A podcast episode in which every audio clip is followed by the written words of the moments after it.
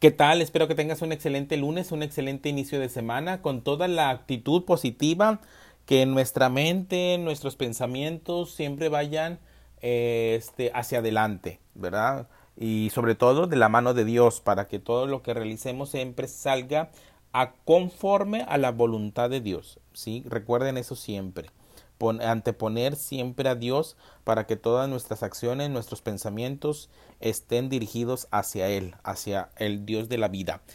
Y te agradezco por seguir compartiendo conmigo estos caminos de la vida, estas reflexiones.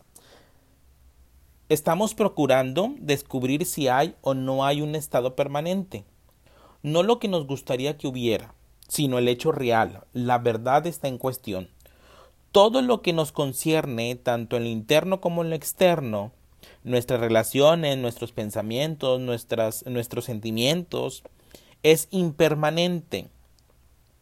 Se halla en un estado de fluir constante.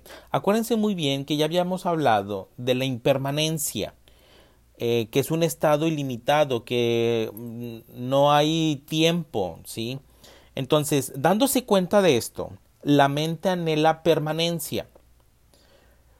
Eh, si ustedes eh, se visualizan, si ustedes eh, ven a su interior, ustedes quieren retener a veces un pensamiento o a veces quieren retener una situación y le dan vuelta a esa situación o a ese pensamiento.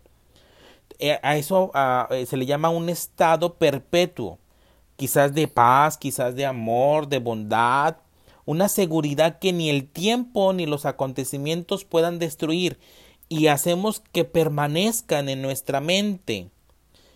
pero entonces la, eh, la consecuencia de ello es crear en el alma las visiones de un paraíso permanente. Pero esta permanencia nace de la impermanencia. Por lo tanto, lleva en sí las semillas de lo impermanente. Hay un solo hecho, o hay tan solo un hecho, que es la impermanencia que no hay tiempo, eh, eh, eh, está ilimitado, hay una, este, que no hay tiempo para cada situación. Entonces, hay tan solo un hecho, la impermanencia.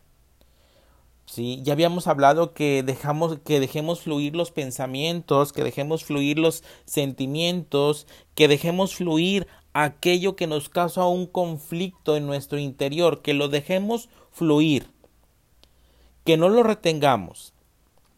Entonces, para poder nosotros descubrir si hay o no hay un estado permanente, no lo que nos gustaría que hubiera, sino un, sino un hecho real.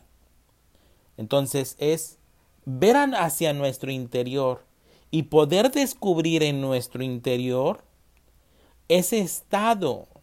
Si estamos en un estado permanente, una situación que ya llevo años dándole vueltas, que ya llevo meses dándole vueltas, que ya llevo días dándole vueltas, o quiero tener un estado de impermanencia, ¿sí?